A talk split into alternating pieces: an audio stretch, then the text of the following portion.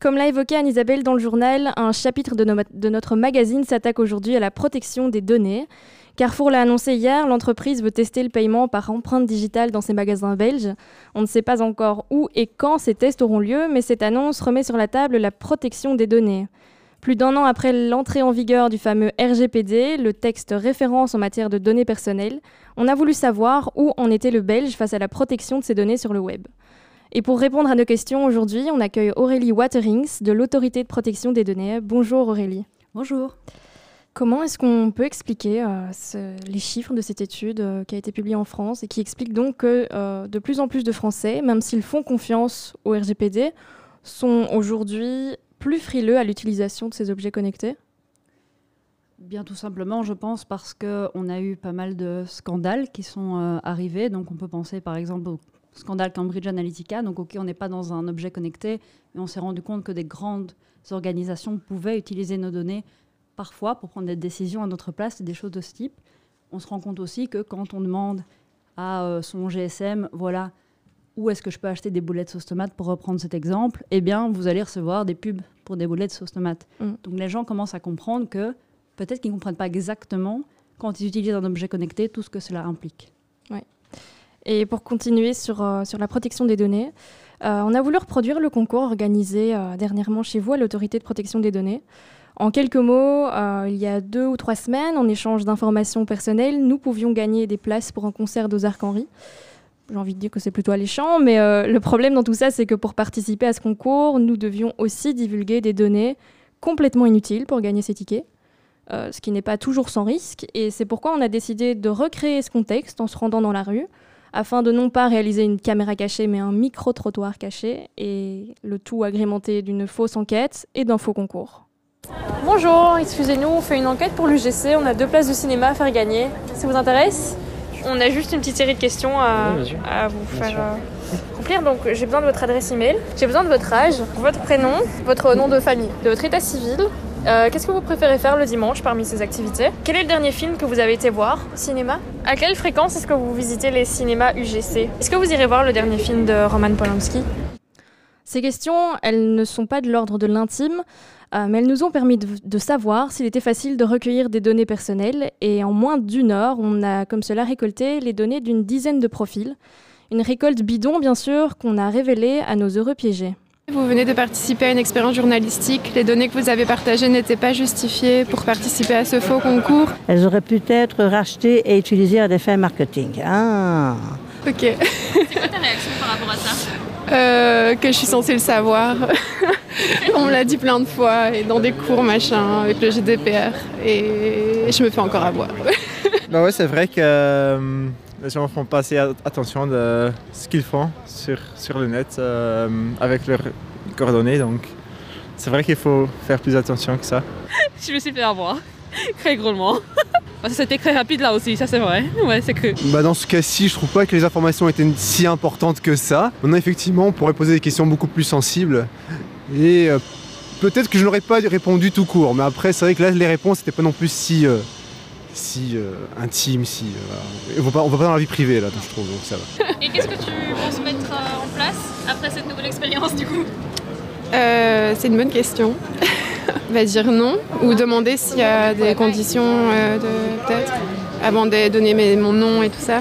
Oui, bah, bah, la diversification des mots de passe déjà sur, sur Internet c'est important. Même pour les cartes bleues c'est important. Hein. Ben, déjà avec euh, sur les sites web avec les cookies, j'essaie déjà de pas accepter tout. Sur la dizaine de personnes interrogées en rue, une seule dame nous a demandé à quoi allaient servir les données que l'on récoltait. Comment est-ce que vous réagissez au quotidien euh, pour protéger vos données? Bah, De cette façon-là. Avant, euh, la première réaction, c'est pourquoi ils ont besoin de ça? et quand je reçois des mails qui me semblent bizarres, c'est toujours tout de suite delete. Je les ouvre même pas. Mammouth reçoit. C'est l'invité du mammouth. Bonjour Aurélie Waterings, vous travaillez à l'autorité de protection des données. Euh, est-ce que le comportement de cette dame, euh, ça devrait concerner tout le monde? Alors oui et non. Oui dans le sens où effectivement, chaque personne qui partage ses données personnelles devrait se poser la question de pourquoi et à quoi ça va servir. Mais après, vous restez tous libres de faire ce que vous voulez. Donc vous, moi, n'importe qui peut se dire, bah, moi personnellement, voilà, j'ai envie de donner ces données-là parce que je pense que c'est important de gagner une place de cinéma. Et voilà. Donc ce qui est important pour nous, surtout, c'est que les gens fassent des choix éclairés et qu'ils sachent à l'avance à quoi ça pourrait éventuellement servir. Mais évidemment, on encourage toujours ce réflexe de demander à quoi ça va servir. Dans, l'enquête qu'on a réalisée, euh, un des intervenants disait qu'il ne voyait qu'il trouvait que les données euh, qu'il donnait n'étaient pas si sensibles. Comment est-ce qu'on peut vraiment se rendre compte à quel point, enfin à quel moment on dépasse la limite, à quel moment euh, on donne des, données qui sont qu'il faudrait pas donner? Alors évidemment, tout dépend toujours du cas. un bon test à faire, c'est ce qu'on appelle le test de finalité.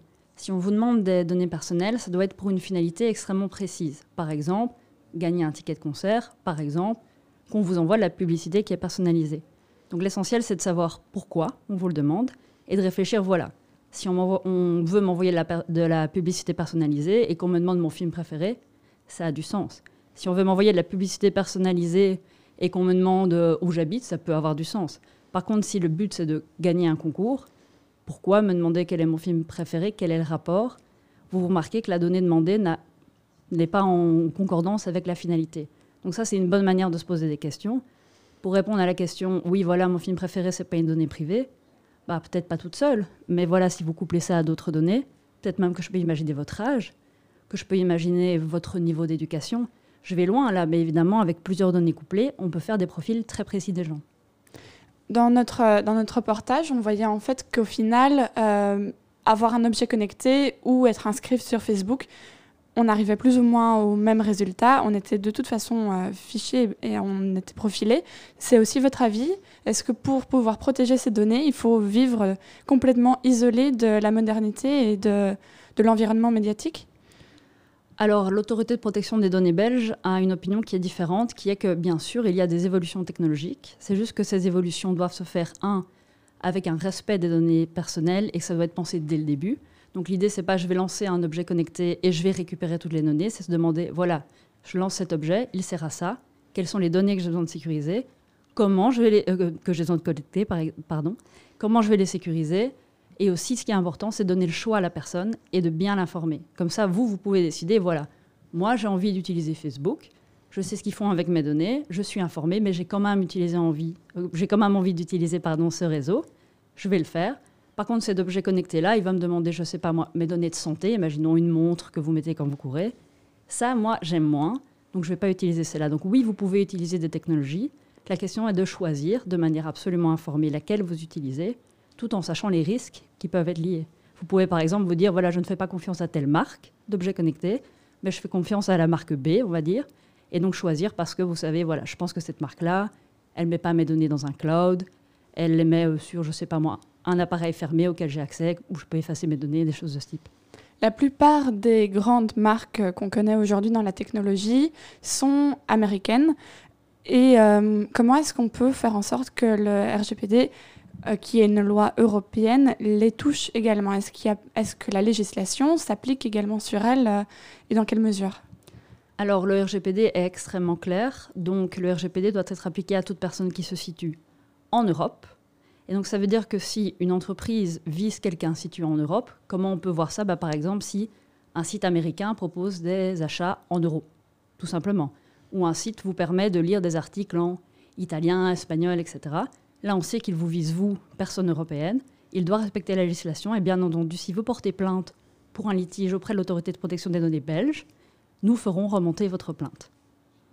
Ça va très bien. Comment est-ce qu'on peut euh, concrètement euh, porter plainte? À quel moment est-ce qu'on doit porter plainte et comment est-ce qu'on peut euh, faire cette démarche en fait? Alors il y a plusieurs étapes et là-dessus je vous conseillerais d'aller sur le site maîtrisermesdonnées.be qui vous explique ça de manière extrêmement simple. Donc la première démarche, c'est toujours se demander, voilà, il y a un traitement qui est fait de mes données, est-ce que ce traitement est conforme à la législation? Vous n'êtes pas encore sûr, peut-être que ça l'est, peut-être que ça l'est pas. Donc la première étape, c'est vous demander une information. Donc on a un formulaire très simple, vous pouvez demander, voilà, il s'est passé ceci, est-ce que ceci est conforme avec la législation? Je ne sais pas. Voilà, on m'a demandé dans un concours euh, ma préférence sexuelle, je vais très loin. Est-ce que c'est possible? Alors là, on va sans doute vous répondre non. Normalement. Alors là, il y a la deuxième étape qui, qui, intervient, qui est la requête en médiation. Donc vous vous dites, OK, j'aimerais que très rapidement mes droits soient respectés. Donc là, nous, on va intervenir, on va envoyer un courrier, on va appeler, on va dire, voilà, entreprise X, vous ne pouvez pas faire ça. Et donc c'est rétabli plus ou moins immédiatement. Dans le cas où on ne vous répond pas de manière satisfaisante ou on ne nous répond carrément pas, là, il y a l'étape de la plainte. Et la plainte est assortie de sanctions. Et cette sanction peut aller jusqu'à 20 millions d'euros ou 4% du chiffre d'affaires global de l'entreprise. Et ça arrive souvent, des plaintes qui... Enfin, il y a beaucoup de personnes qui ont posé des plaintes jusqu'à présent et ça aboutit souvent? Alors, on ne peut pas, euh, en tout cas à l'autorité de protection des données MAM, on ne peut pas encore chiffrer le nombre de plaintes, puisque comme les requêtes peuvent devenir des plaintes, les deux sont un peu mélangés. Mais sur la première année de RGPD, on en a eu plus ou moins 360. Donc, soit des requêtes, soit des plaintes. À nouveau, pas uniquement des plaintes. Donc oui, on a des plaintes et on remarque aussi qu'on a de plus en plus de questions. Donc là, en un an et demi, on a eu 8000 questions concernant le RGPD et la vie privée. Est-ce que vous, justement, est-ce que vous avez l'impression que les gens sont suffisamment euh, conscients et informés de quelle est la limite et, euh, et de ce qu'ils peuvent faire Oui et non. Donc, d'une certaine manière, on sait par des chiffres européens que 60% de la population a entendu parler du RGPD. D'un autre côté, dans la pratique, dans les réactions des gens, on remarque que ce n'est pas encore bien ancré que les gens ont vraiment des droits et qu'on ne peut pas leur demander n'importe quoi en termes de données personnelles. On entend souvent je n'ai rien à cacher. Voilà, ce n'est pas parce que vous avez rien à cacher que vous devez tout divulguer. Ce n'est pas parce que vous n'êtes pas un criminel que vous serez heureux si quelqu'un rentre dans votre maison à votre insu et vous regarde regarder Netflix euh, en mangeant de la glace, par exemple. Donc voilà, c'est un peu l'image. C'est ça. On entend aussi bah, pas mal de choses type bah, c'est pas très privé ces données-là. Typiquement, pour notre concours, nous avons reçu une remarque d'une personne qui a participé qui nous a dit bah, Mon style musical, on, s'en fiche, non? C'est pas, pas très grave. Donc évidemment, les gens ne se rendent pas compte que oui, mais votre style musical va me permettre de vous envoyer de la publicité, va me permettre de me dire, je ne sais pas, moi peut-être que c'est de la musique qu'écoute quelqu'un qui a 40 ans. Moi je suis un politicien, j'aimerais bien être élu par des gens, je sais que je parle au public de 40 ans, donc je vais vous envoyer une publicité politique. Et ça peut escalader très vite.